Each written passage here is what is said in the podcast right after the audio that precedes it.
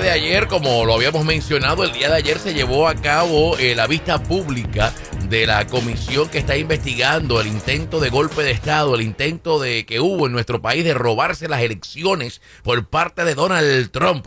Las vistas de ayer se llevaron a cabo en prime time, en horario estelar y pues señores, eh, de verdad que fueron muy entretenidas las vistas. De hecho, incluso ayer se pensaba que iba a ser la última de las vistas públicas y la comisión anunció de que no, no, no, no, no todavía. Nacarile, no, no, no, no, eh, hay más, hay más, hay más.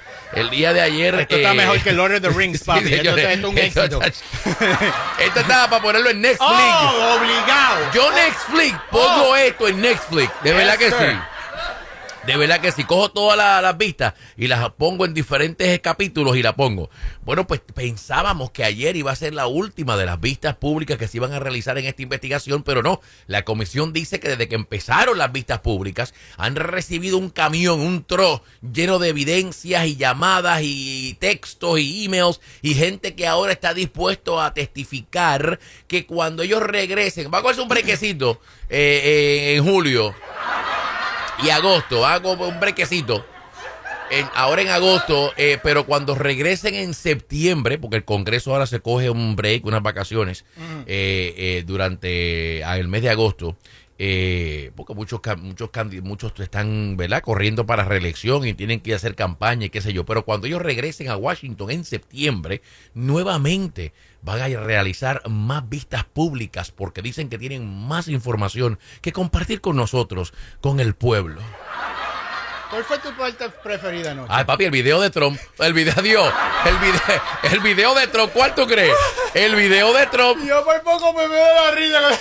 Ok, so. Ese es el mejor highlight que yo vamos, he visto. Vamos, vamos a empezar. Vamos a empezar con lo que se dio el día de ayer. El día de ayer eh, la comisión se enfocó eh, en las horas en los 180 minutos que Donald Trump estuvo en la Casa Blanca después de haber dado su discurso. Donald Trump da un discurso en Washington, el discurso en el que él le dice a los que estaban allí presentes que se vayan al Capitolio, que van a ir todos juntos, que él va a ir con ellos al Capitolio. Él sabe ya desde por la mañana en la Casa Blanca le habían informado que estas personas estaban armadas, que tenían pistolas, que tenían armas de fuego, eh, y a él no le importó. Incluso él había, él quería que el servicio secreto dejara que estas personas armadas entraran al área restringida donde él estaba dando su discurso. Sí, él le dijo, esos son de los míos. Exacto. el servicio secreto le dijo, no podemos dejar que entre armada, entre eh, con pistolas y, armas de fuego donde usted va a dar el discurso. Y Trump le dijo, no te preocupes que esa gente no está aquí para mí. Ellos están armados, pero déjalos que entren. E-, ese coro es mío. Esa, esa gente de los míos, déjalos que entren. Anyway, so Trump da su discurso una vez más le dice a sus seguidores que les robaron las elecciones, algo que es falso, ya él sabía que era falso, ya el secretario de justicia, ya jueces, ya todo el mundo en su administración le había dicho que no le robaron las elecciones, que no hubo fraude en las elecciones, pero a él no le importó. So, él se trepó a la tarima, le dijo a sus fanáticos que le habían robado las elecciones y que a la fuerza, como diera lugar, había que pelear para defender el país, la constitución y para que él se quedara como presidente. Y les dijo y los exhortó y los invitó a que se fueran todos juntos marchando hacia el Capitolio, donde los estaba esperando los Proud Boys y otros grupos militantes eh, armados eh, para eh, comenzar lo que fue el, ataque al Capitolio. Trump se monta en la limusina, él le dice al servicio secreto que quiere que los lleve al Capitolio porque él quiere ir con ellos al Capitolio eh, para él ser el, el, líder de esta campaña, de, esta, de este golpe de Estado. El servicio secreto le niega llevarlo, dice que no, él se pone a pelear dentro de la limusina presidencial con el servicio secreto, literalmente a pelear con ellos para que lo lleven. Y esto pues había sido negado. No, que eso no es mentira, eh, esto, lo otro, los que apoyan a Trump y Trump diciendo que no, que eso es mentira. Bueno, pues el día de ayer eh, presentaron más testimonios, más testigos de que esto sí ocurrió, de que la limusina Trump peleó con el servicio secreto, literalmente, físicamente peleó con ellos para querer obligarlos a que lo llevaran allá. Eh, un sargento de la policía de Washington, D.C., un sargento retirado, que ya eh, está este, designado a ser parte de la escolta del presidente. Cuando el presidente sale de la Casa Blanca, tiene el servicio secreto, más es acompañado por policías del departamento de policía local, ya sea de Allentown, ya sea de Filadelfia, eh, pues en Washington también tiene una escolta local. Pues este sargento eh, es parte de la escolta oficial presidencial del presidente en Washington. Cada vez que el presidente sale de la Casa Blanca en alguna actividad oficial, traen a esta unidad de la policía de Los Washington, los los babysitters, exacto. seguro que sí, y él incluso le preguntaron cuántas veces usted ha participado de, de la escolta presidencial y él dijo, wow, como, como 100 veces. Al él ser el sargento, pues él era el point person, ¿no? Él era el, el que comunicaba, El líder, el líder. el líder de la escolta del presidente eh, por parte de la policía de Washington y él testificó de que sí, de que le habían informado a través del radio y en persona también de que el presidente estaba molesto y que estaba peleando en la limusina porque él quería obligar que lo llevaran hasta allá. Incluso cuando llegan a la Casa Blanca, el servicio secreto le dice a la escolta de la policía de Washington, no se vayan, quédense aquí porque este quiere ir para allá y si al final vamos, necesitamos que ustedes estén ready. Los mantuvieron 45 minutos, de 45 minutos a una hora, esperando a la escolta por si iban o no iban, porque si Trump a última hora como quiera le daba con ir al Capitolio, pues querían estar ready. Y los estuvieron esperando como 45 minutos hasta que finalmente le dijeron, mira, no, él, él no va, así que arrancan, ya se pueden ir. Se acabó el overtime. Exacto. so, aquí hay otra corroboración, por eso es que es importante, porque esta es otra corroboración del testimonio que ya se presentó de que sí, de que hubo un altercado en la limusina, de que hubo una discusión, una pelea en la limusina, porque Trump quería obligar eh, al servicio secreto a que lo llevara a Washington porque él quería al Capitolio porque él quería ser el líder, él quería entrar con ellos eh, al Capitolio. Algo que el presidente de los Estados Unidos no puede hacer, by the way. Aquí lo hemos dicho y queremos que ustedes se eduquen y que estén informados. El presidente de los Estados Unidos no puede entrar al Capitolio sin una invitación. Para los que no conocen nuestro gobierno, nuestro gobierno está dividido en tres ramas, judicial, legislativa y ejecutiva. El presidente pertenece a la rama ejecutiva, el Capitolio pertenece a la rama legislativa. Y el presidente de los Estados Unidos no puede entrar al Capitolio si no es invitado por el Speaker del Congreso. En este caso, Nancy Pelosi para que ustedes entiendan el protocolo. Es un protocolo. El presidente no puede llegar allí y tocar la puerta. ¡Llegué! Porque él es el presidente. Hay un protocolo, un, promo- un protocolo muy diplomático donde se le invita. Incluso cuando el presidente da su discurso en, en el Capitolio, en el Congreso, el Estado de la Unión, the State of the Union, es bajo una invitación del Speaker. ¿Ok? Para que aprendan. Porque es presidente, no puede entrar allí y hacer lo que le dé la gana. Ok. So, aquí hay otra corroboración de que el altercado, la pelea sí ocurrió y que el servicio secreto se negó eh, a llevarlo y lo obligó a meterse en la Casa Blanca. All right. So, eso ya está aclarado. Porque hay muchos trompitos por ahí que dicen que no, gacho, eso es mentira, eso es embuste, fake news, que esto, que lo otro. Ok. Ahí hay otra corroboración más. Llega Trump a la Casa Blanca a la una de la tarde. Donald Trump a la una de la tarde se mete en el comedor privado. Él tiene un comedor privado al lado de su oficina, la oficina oval. Justo al lado hay un comedor privado. Ahí él almuerza, él cena, tiene reuniones y demás. Pero es privado. Ese comedor es solamente para él y está justo al lado del Oval Office, de la oficina oval, de la oficina presidencial. Este señor se metió a, esa, a ese comedor a la una y básicamente a la una y cuarto de la tarde. Y no salió de ahí hasta las cuatro de la tarde. Estuvo cuatro horas sentado en el comedor viendo televisión. Nosotros hacemos este show cuatro horas y no estamos cuatro horas encerrados aquí No, no. caminamos, vamos al baño, va- vamos a la oficina, vamos al lobby, a veces salimos afuera a coger aire, pero no estamos cuatro horas encerrados aquí. El que el presidente de los Estados Unidos, olvídate del 6 de enero, con todas las cosas importantes que hay que hacer en el gobierno y en el mundo, él se metió cuatro horas en el comedor a ver televisión. Se sentó en la mesa y allí estaba él viendo a Fox News y él estaba viendo todo lo que estaba pasando en televisión. El ataque, los golpes, la pelea, el riot que se formó. Él lo estaba viendo todo en la televisión. ¿Cómo sabemos esto? Bueno, porque todos los que han testificado ahora, parte de la administración de Trump, así lo han testificado, incluyendo su hija. Incluyendo su hija Ivanka, ella testificó de que él estaba en el comedor. Y durante estas cuatro horas hubo un despliegue, hubo un desfile de gente que entró al comedor para pedirle al presidente que por favor hiciera algo. Que estaban hiriendo, que estaban golpeando, que había la posibilidad de que oficiales de la policía fueran asesinados. Entró Ivanka, entró el jefe de personal, el chief of staff, el abogado de la Casa Blanca, the White House Counsel. Todo el mundo estaba entrando al comedor. Por favor, haga algo, mande un tweet, hable.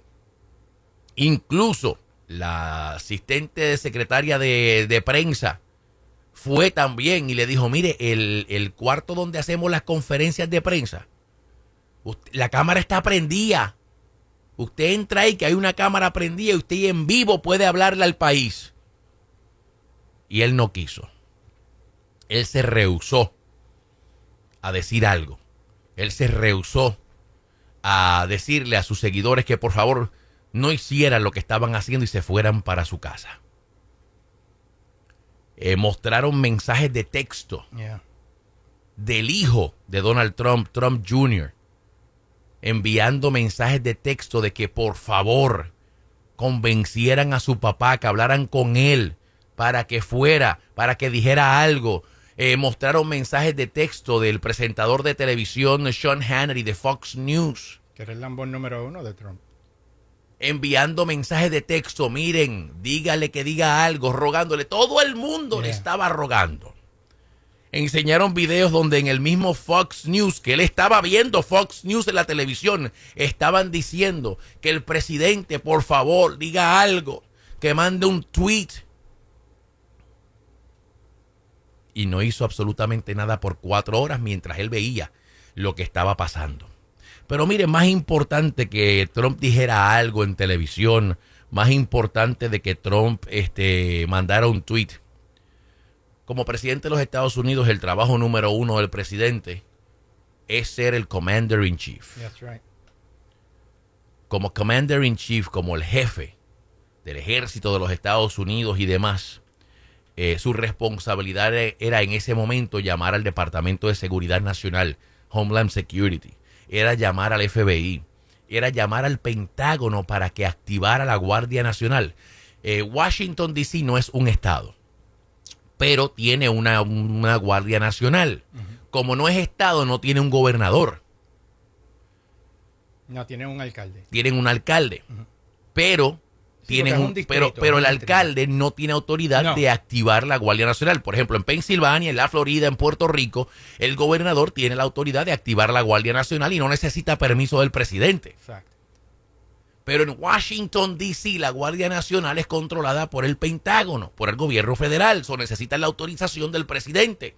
So, él tenía la autoridad de llamar al Pentágono y decir, ¿sabe qué? Activa la Guardia Nacional, mándalos para allá, porque esa gente necesita un vaqueo, esa gente necesita ayuda, esos policías necesitan ayuda. No lo hizo. No llamó al secretario de Justicia, no llamó al Departamento de, de Seguridad Nacional, no llamó al FBI, no mandó asistencia. Él viendo que esos policías les estaban dando, les estaban tirando piedra, les estaban dando palos, les estaban tirando a los policías eh, pepper spray. Yeah, they were being overrun. Él, sí, porque no tenían suficiente seguridad. Él viendo en la televisión cómo estaban destruyendo las puertas y las ventanas del Congreso y no hizo absolutamente nada durante cuatro horas. Testificó el general a cargo del Chief of Staff del, del, del Ejército de los Estados Unidos, del Joint Chief, donde dijo, no, no, no recibimos ninguna llamada, él no llamó. Presidente de los Estados Unidos no hizo absolutamente nada. Vamos a escuchar lo que dijo el congresista republicano de Illinois sobre lo que Trump no hizo. By the way, este es un hombre que es veterano de guerra. Él es un veterano de guerra, es congresista republicano, pero también es veterano de guerra y actualmente está activo en la Guardia Nacional de su estado de Illinois. Y miren lo que él dijo ayer en la vista pública, y repito, esto es un republicano We as Americans must all agree on this. Donald Trump's conduct on January 6th was a supreme violation of his oath of office and a complete dereliction of his duty to our nation. Wow. It is a stain on our history. It is a dishonor to all those who have sacrificed and died in service of our democracy. Ahí está. Republicano, veterano de guerra y actual miembro del ejército de los Estados Unidos. Ahí es que viene lo ilegal. Ahí es que viene el crimen. Violó su juramentación de proteger la constitución de este país y el gobierno de este país de terroristas, tanto de otros países, ¿verdad? Foreign y tanto terroristas internos. Y lo que estaban allí ese ese día eran terroristas internos. Trump no hizo nada. Aquí viene otra ilegal, eh, otra cosa que también es ilegal. De una de la tarde a cuatro de la tarde. En la Casa Blanca, todo lo que sucede en la Casa Blanca es, de alguna manera, eh, guardado, certificado y demás. Todas las llamadas que entran y salen, todos los que visitan la Casa Blanca, todo es documentado. Yes. Todo tiene que ser documentado. Hasta la basura la documentan ahí. Todo, hasta la basura, todo. Antes de botar la basura, alguien chequea la basura. Literalmente. Lee todos los papeles, que no vayan a botar algo en la basura, que no deben, etcétera. So, todo lo que ocurre en la Casa Blanca es documentado. Tenemos un pequeño problema. Alguien borró, alguien eliminó de los récords de la Casa Blanca todas las llamadas que entraron y salieron Wow. de la oficina del presidente de una de la tarde a cuatro de la tarde. Missing. No hay ninguna documentación. En blanco. Como si nadie hubiera llamado, como si nadie hubiera hecho absolutamente nada. Como si la Casa Blanca lo hubieran cerrado. Y eso puede ser considerado un crimen. Seguro. ¿Quién, ¿Quién borró eso y quién dio la autorización y quién dijo que lo borraran? So, de una de la tarde a cuatro de la tarde no pasó nada, no entró ninguna llamada. ¿Por qué esto es importante? Porque en la investigación quieren saber con quién habló el presidente, con quién se comunicó el presidente durante esas cuatro o cinco horas. No hay ningún tipo de récords. Ups, se borró. Ups, no lo encontramos. So, cualquiera podría decir que Trump estaba viendo televisión y no habló con nadie. Se Peque- quedó dormido. Se quedó dormido. Pequeño problema. Con la tecnología que tenemos en el 2022, se han pedido los récords de otras personas y a través del récord de otras personas sabemos que Trump sí llamó a mucha gente y habló con mucha gente. So, aunque no está en el récord de la Casa Blanca porque alguien lo borró, intencionalmente lo borraron cuando chequearon el celular de Rudy Giuliani. Eh, de Rudy. borrachín, de borrachín. Ay, Rudy. Vamos a decirle canequita de cariño, de canequita. Cuando chequean los récords de teléfono de Rudy Giuliani, pueden ver que él llamó a Rudy Giuliani dos veces. So, ¿Por qué en el récord de las llamadas de Rudy Giuliani hay evidencia de que él habló con el presidente, pero no en el récord de la Casa Blanca? También cuando se buscó el récord de unos congresistas en Washington, se vio que él también llamó a unos congresistas en Washington y que llamó a unos senadores mientras estaban invadiendo el Capitolio, mientras estaban matando a policías porque los mataron, asesinaron creo que fue a tres o cuatro policías, si no me equivoco. Y mientras estaban buscando a Mike Pence para matarlo y a Nancy Pelosi para matarla, él estaba llamando a congresistas y estaba llamando eh, a senadores para todavía tratar de convencerlos de que no certificaran los resultados. Incluso, De que atrasaran, atrasaran. Sí. Eh, eh, sí. incluso hubo un senador que lo cogieron en cámara y lo entrevistaron y él dijo, él me llamó para pedirme que no certificáramos todavía las elecciones y yo le tuve que decir, Mr. President, no puedo hablar ahora porque nos están sacando a- aquí a palo. So, el senador le dice, perdón, no puedo hablar con usted porque es que nos están sacando, nos, nos van a matar, nos están corriendo de aquí. Debe cuando enganche, llame a la Guardia Nacional a ver si nos ayudan. Rascayema.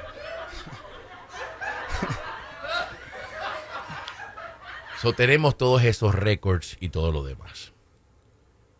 Donald Trump no quería. Ah, otra cosa importante.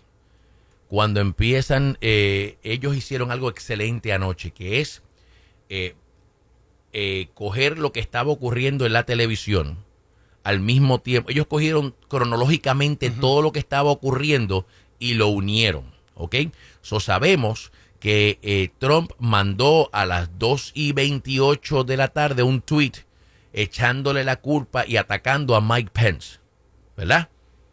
En ese mismo momento, ellos cogieron el audio de la comunicación de los radios del servicio secreto y lo pusieron y lo emparejaron con los videos de las cámaras de seguridad del Congreso. Eso para mí fue brillante. El que se el que el que el que el que se le ocurrió esa idea, hay hay que darle un premio. Porque podemos escuchar y podemos ver lo que estaba ocurriendo en ese momento. Yeah. So Trump manda un tweet echándole la culpa a Mike Pence. Ellos cogen la comunicación que hubo en el servicio secreto por los radios y lo macharon, lo emparejaron con el video. Justamente cuando Trump manda el tweet, ellos buscan el video y el audio de los fanáticos de Trump Yeah. diciendo, Mike Pence nos traicionó. Mike Pence es un traidor. O sea que estaban pendientes. Esto es una manera de mostrar de que sus seguidores estaban pendientes a él.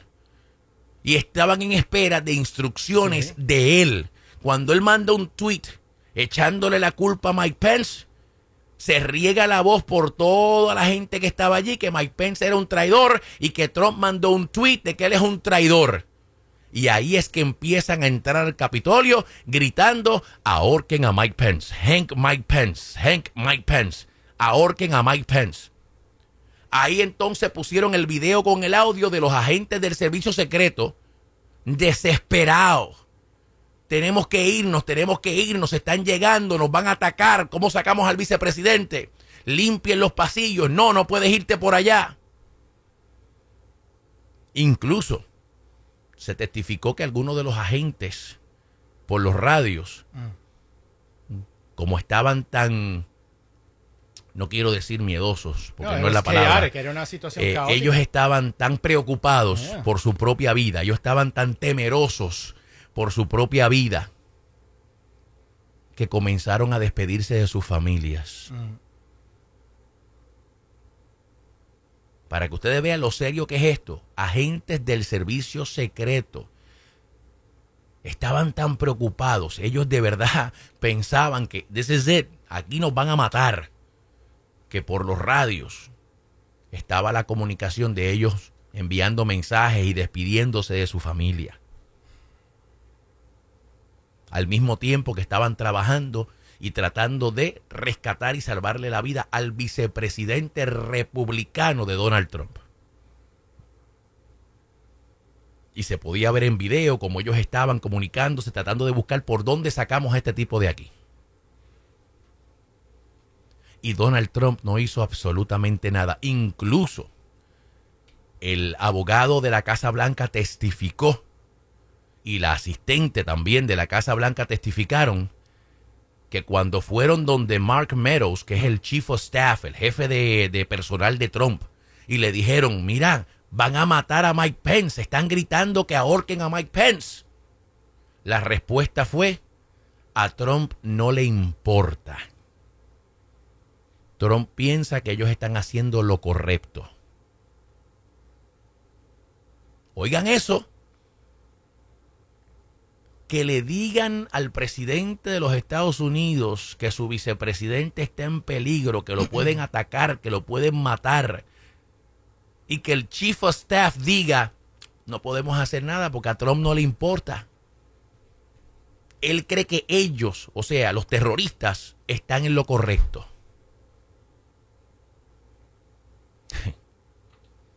wow. A su fiel seguidor de cuatro años, a su vicepresidente que estuvo ahí al lado de él todo el tiempo, en la buena y en la mala. Mayormente en las malas, porque de verdad que se Sí. tuvo que mamar cuatro años malísimo ahí. Para que, para que ustedes vean, señores, para que ustedes vean todo lo que pasó tras bastidores y esto está certificado, eh, testificado, todo. Y todos los que están y todos los que están testificando son republicanos. Y todos los que están testificando eran empleados de Trump. Apoyaron a Trump. Hicieron campaña con Trump y querían que Trump ganara. Ellos querían que Trump ganara porque se querían quedar ellos también en el poder. Si Trump gana, le beneficia a ellos. So, no pueden echarle la culpa a los demócratas, no pueden decir que esto es inventado, no pueden decir que esto es una mentira. Estos son los mismos republicanos, los mismos que trabajaban con y para Trump.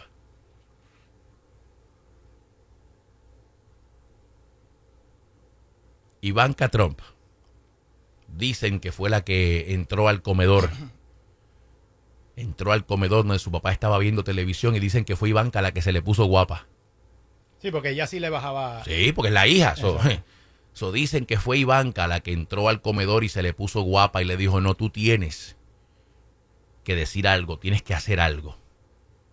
Y ahí es que a las 4 de la tarde Donald Trump sale del comedor privado, va al patio de la Casa Blanca y graba un video para pedirle por favor que se vayan a su casa. Pero ya a esta hora era las 5, 4, 5 de la tarde, ya la destrucción se había hecho, ya se habían metido, ya habían policías muertos, ya habían policías heridos. So, básicamente a esta hora pues ya, ya, ya que, ya que. Pero como quiera, salió, grabó un video con la muela de atrás, como decimos nosotros. Y aún en este momento, él se rehusaba a grabar el video y cuando lo graba, no condena a nadie ni le echa la culpa a nadie, no le dice los amamos, los queremos. Ustedes son buenos, Patriotas, papi, Gracias, gracias. Váyanse para su casa que ya terminamos.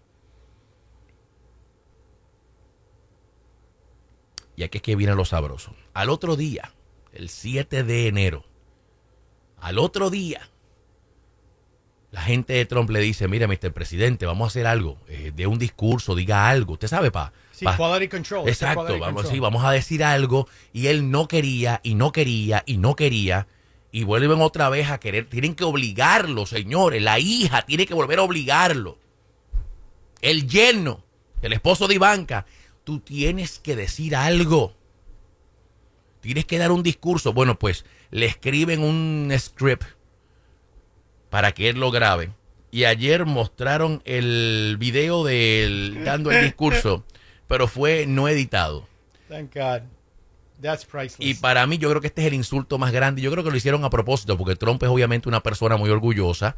Es una persona que quiere siempre mostrarse como que él está en control, como que él es el más inteligente, como que él es el maracachimba. Y al mostrar un video donde él está cometiendo muchos errores, donde él está admitiendo que no puede pronunciar unas palabras y demás, pues yo creo que esto para él es una falta de respeto.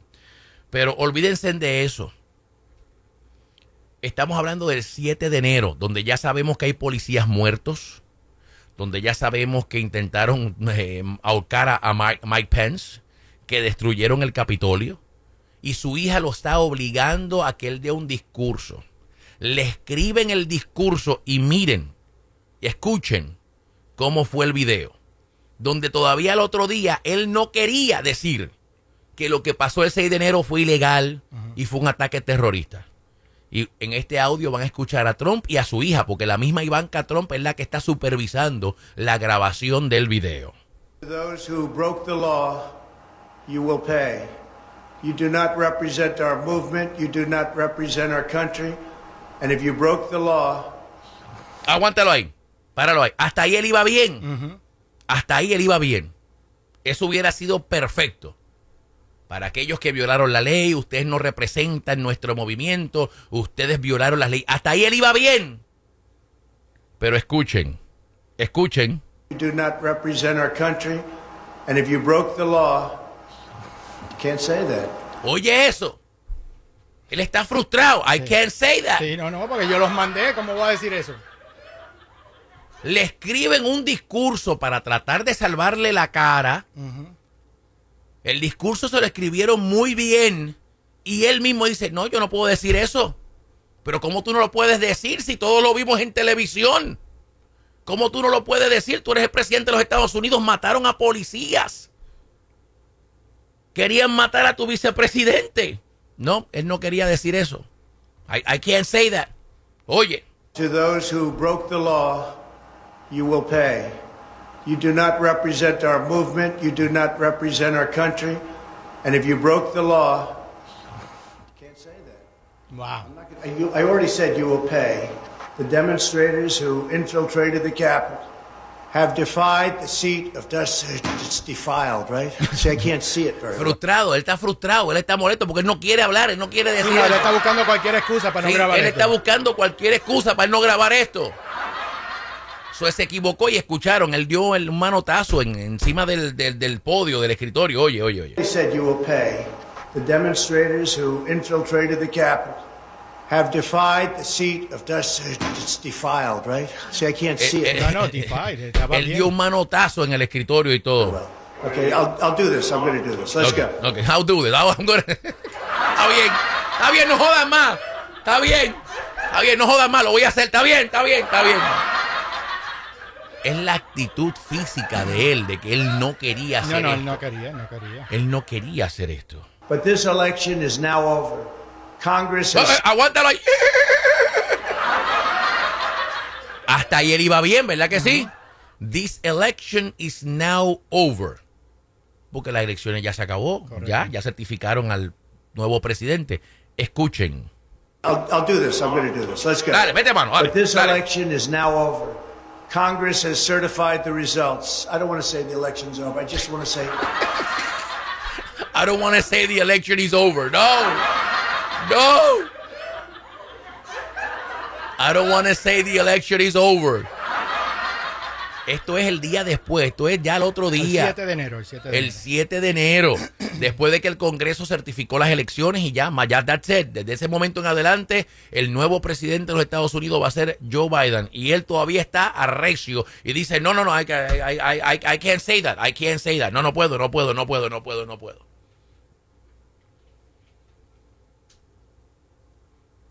So, si quedaba alguna duda de que Trump cometió un crimen, de que Trump fue parte de un golpe de Estado, un intento de golpe de Estado en este país, de robarse las elecciones, aquí está toda la evidencia. Aquí está toda la evidencia. ¿Y por qué esto es importante? Para aquellos que quieren todavía defenderlo. ¿Por qué esto es importante? Porque aquí tenemos un hombre que quiere volver a correr para presidente. De hecho, ya él dijo que va a correr para presidente, ya él lo anunció. Él dijo que le preguntaron y él dijo que sí, que ya él tomó la decisión, lo que no sabes cuándo va a anunciarlo. So, tenemos un tipo que va a volver otra vez a que él va a querer volver a correr a presidente.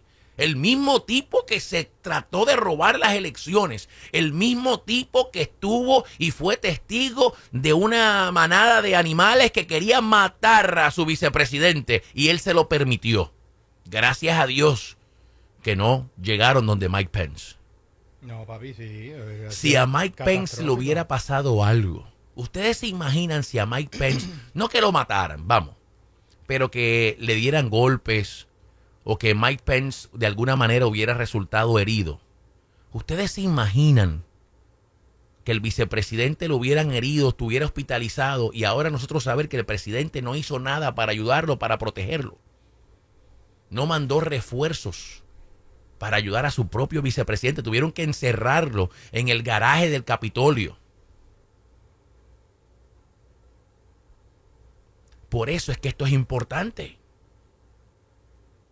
Porque este tipo cometió un crimen, este tipo es un traidor al país, a la constitución, a la democracia. Y quiere volver a ser presidente otra vez. Y el problema es que en esta ocasión, si él llegara a ser presidente, sería solamente por cuatro años, porque la constitución no permite que el presidente, que la persona sea presidente por más de ocho años. So, ya él tuvo cuatro. Si vuelve a ganar, serían cuatro más, son ocho. Pero ya va a estar ochentoso ahí. Y ¿Qué- además el qué? partido le está No, sacando los pies también. ¿Pero qué? bueno, el partido algunos le están sacando Yeah, los pies. True. Pero hay todavía un 30% del partido que lo apoya y que dice que sí, que va a votar por él y que quieren que él sea presidente otra vez. Hay un 30% del país que todavía dicen que sí, que las elecciones se las robaron. Hay oficiales electos en el Congreso de los Estados Unidos que todavía se rehúsa a decir públicamente que Biden es el presidente legítimo de este país. Con toda esta evidencia todavía hay personas que se... Miren, el candidato a gobernador de Pensilvania. Ahora mismo. No nos vayamos muy lejos. El candidato a la gobernación republicano de Pensilvania estuvo en Washington el 6 de enero, participó. Hay video, hay fotos de él en el Capitolio. ¿Cómo es que se llama? El Dan Mastriano. Dan Mastriano, candidato republicano a la gobernación de Pensilvania. Hay video, hay foto, fue eh, eh, interrogado por el FBI. Y este infeliz no tan solo estuvo allí el 6 de enero, es de los que todavía dice que se robaron las elecciones. So, todavía hay gente en este país que lo cree y lo dice. Y, y apoyan y son unos besanalgas de Trump. Por eso es que esto es importante. Porque podríamos volver a poner en el poder a un tipo que es un dictador, punto y se acabó. Loco para el carajo. Aparte de que es un criminal. Violó las leyes de este país. Y el Departamento de Justicia está ya preparando todo para unos posibles cargos criminales en su contra. El problema es que el Departamento de Justicia de este país tiene una póliza de que si una persona es candidato a una, a una posición de gobierno, al presidente o algo, pues ellos paran todo para que no parezca como que es una investigación política, para, para que, exacto, para que no parezca una, una, ¿verdad? Una persecución. una persecución política. Por eso es que Trump está, quiere correr otra vez. Porque si él anuncia que corre para presidente, durante siete meses no vamos a poder, el Departamento de Justicia no va a poder decir nada públicamente, no le van a poner cargos criminales, ni nada, porque no quieren presentar una imagen como que lo están acosando políticamente, como que es una persecución política. Por eso es que él quiere correr para presidente otra vez. Y si gana, si él gana, entonces él tiene el control del gobierno. Y ya tenemos evidencia y testimonio de que cuando era presidente, él trató de utilizar el Departamento de Justicia para robarse las elecciones. So, por eso es que esto es importante, porque tenemos un tipo que podría ganar la nominación del Partido Republicano y convertirse en el candidato a la presidencia por el Partido Republicano, porque en las primarias republicanas quienes votan ese 30% que es fanático de Trump, ese 30% que es fanático de Donald Trump, es el que vota en las primarias. So, yo no tengo la más la menor duda de que Trump volvería a ser el candidato republicano a presidente de los Estados Unidos. No me queda la, no me queda la menor duda. No me queda la menor duda. Que si el tipo corre, gana la nominación. No sé si gana la presidencia, pero por lo menos gana la nominación. Para que sepan. So, eso fue lo que pasó ayer. Y yo, pues, con poscón en mano, me lo gocé completito, papi. Tuve hasta las 11 de la noche ahí pegado, pegado, pegado. Y para cerrar con broche de oro, vamos a escuchar lo que dijo Liz Cheney, republicana, ayer para cerrar la vista pública de ayer. Escuchemos. Our hearing tonight, you saw an American president faced with a stark and unmistakable choice between right and wrong. There was no ambiguity, no nuance. Donald Trump made a purposeful choice to violate his oath of office, to ignore the ongoing violence against law enforcement, to threaten our constitutional order. There is no way to excuse that behavior. It was indefensible. And every American must consider this. Can a president who is willing to make the choices Donald Trump made during the violence of January 6th ever be trusted with hmm. any position of authority in our great nation again? In this room, in 1918, the Committee on Women's Suffrage convened to discuss and debate whether women should be granted the right to vote.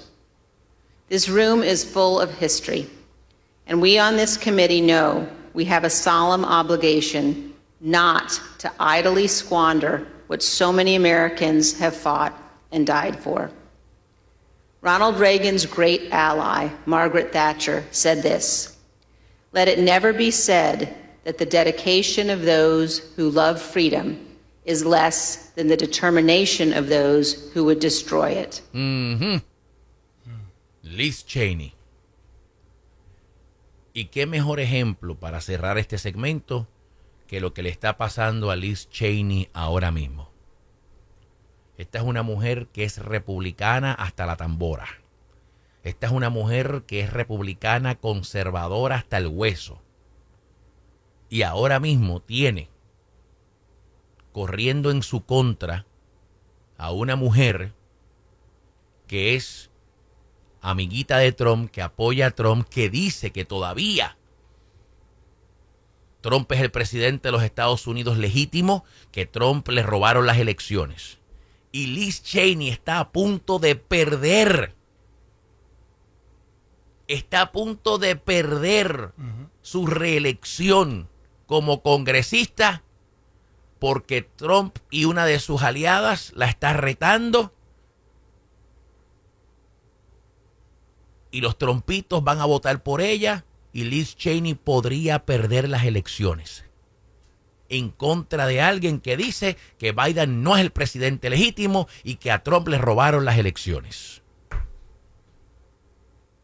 Ahí tienen un perfecto ejemplo de que todavía hay gente en este país que apoyan a Trump y todas sus ileg- ilegalidades y todos sus crímenes y no les importa y lo que quieren es que él esté en el poder por orgullo, por orgullo. Y Liz Cheney se cree, dicen los expertos, que podría perder su reelección porque es la republicana que está investigando a Trump. Y como ella es la republicana que está investigando a Trump, podría perder sus elecciones una mujer que es hija de un ex vicepresidente de los Estados Unidos, Dick Cheney, y que es republicana, pero hasta el dedo pequeñito del pie.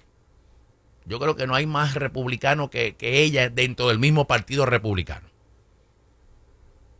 Yo no estoy de acuerdo en muchas de las cosas políticamente hablando de ella, obviamente, porque ella pues tiene sus creencias conservadoras y yo soy más liberal.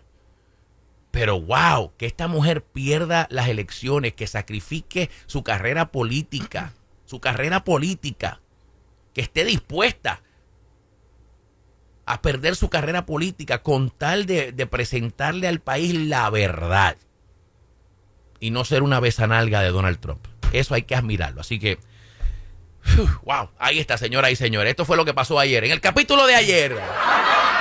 Y si usted no lo vio, vaya y búsquelo, eh, de verdad que es bien Sí, búsquelo, interesante. yeah. Búsquelo en las redes sociales, Búsquelo, en búsquelo, YouTube búsquelo. o algo. Yeah. It's very eye-opening. Yes. Eh, eh, eye opening y, y al mismo tiempo eh, eh, miedo. Yeah, no, true. Al mismo tiempo da miedo. Da miedo de lo que pudo haber pasado en este país. Los que se pasan diciendo que Biden es un socialista y que los, los demócratas liberales son unos socialistas y amantes de, de, de- de Fidel Castro y amantes de, de, Venezuela, de, de, de, de- Maduro. de Maduro. Lo irónica que es la vida, ¿verdad? que los que acusan a los demócratas liberales de ser socialistas y de ser amantes de Maduro y de Chávez y de eh, eh, Fidel Castro apoyan a uno que quiere ser como Fidel Castro, que es un dictador de verdad. Qué irónico, ¿verdad? Crazy. Biden, Biden está apoyando a Maduro. Biden es un socialista. ¿Y a quién tú apoyas? A Donald Trump, a Donald Trump. Tú apoyas al dictador, al dictador de Donald Trump. Sí, no, no. Eso es mentira, eso es mentira, eso es fake news, eso es fake news. Eso es fake, eso es fake news, eso es fake news. Anyway, señores, ahí está. So,